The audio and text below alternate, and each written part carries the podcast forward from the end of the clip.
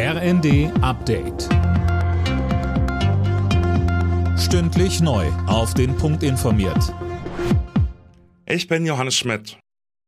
Erwartbar, aber ungerechtfertigt. So reagiert Außenministerin Baerbock auf die Ausweisung von 40 deutschen Diplomaten aus Russland. Moskau hatte die Diplomaten zu unerwünschten Personen erklärt. Tom Husse berichtet. Zuvor hatte der deutsche Botschafter ein Protestschreiben bekommen gegen die unfreundliche Politik Berlins, wie es von russischer Seite aus heißt. Die Entscheidung sei eine Antwort auf eine ähnliche Maßnahme Deutschlands. Wegen des russischen Angriffskriegs hatte die Bundesregierung vor wenigen Wochen 40 Mitarbeiter der russischen Botschaft ausgewiesen.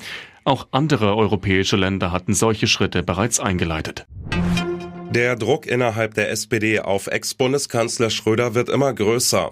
Auch Parteichefin Esken fordert ihn jetzt auf, aus der SPD auszutreten.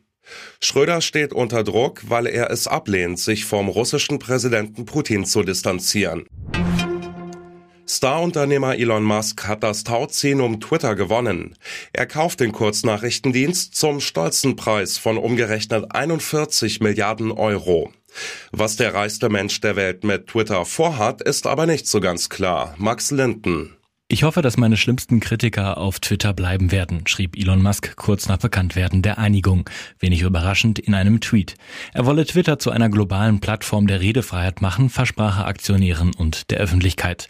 Darin steckt wohl auch ein Seitenhieb an die bisherige Twitter-Führung. Immer wieder hatte Musk das Löschen umstrittener Inhalte, etwa von Fake News zur Corona-Pandemie, als Angriff auf die Meinungsfreiheit gegeißelt.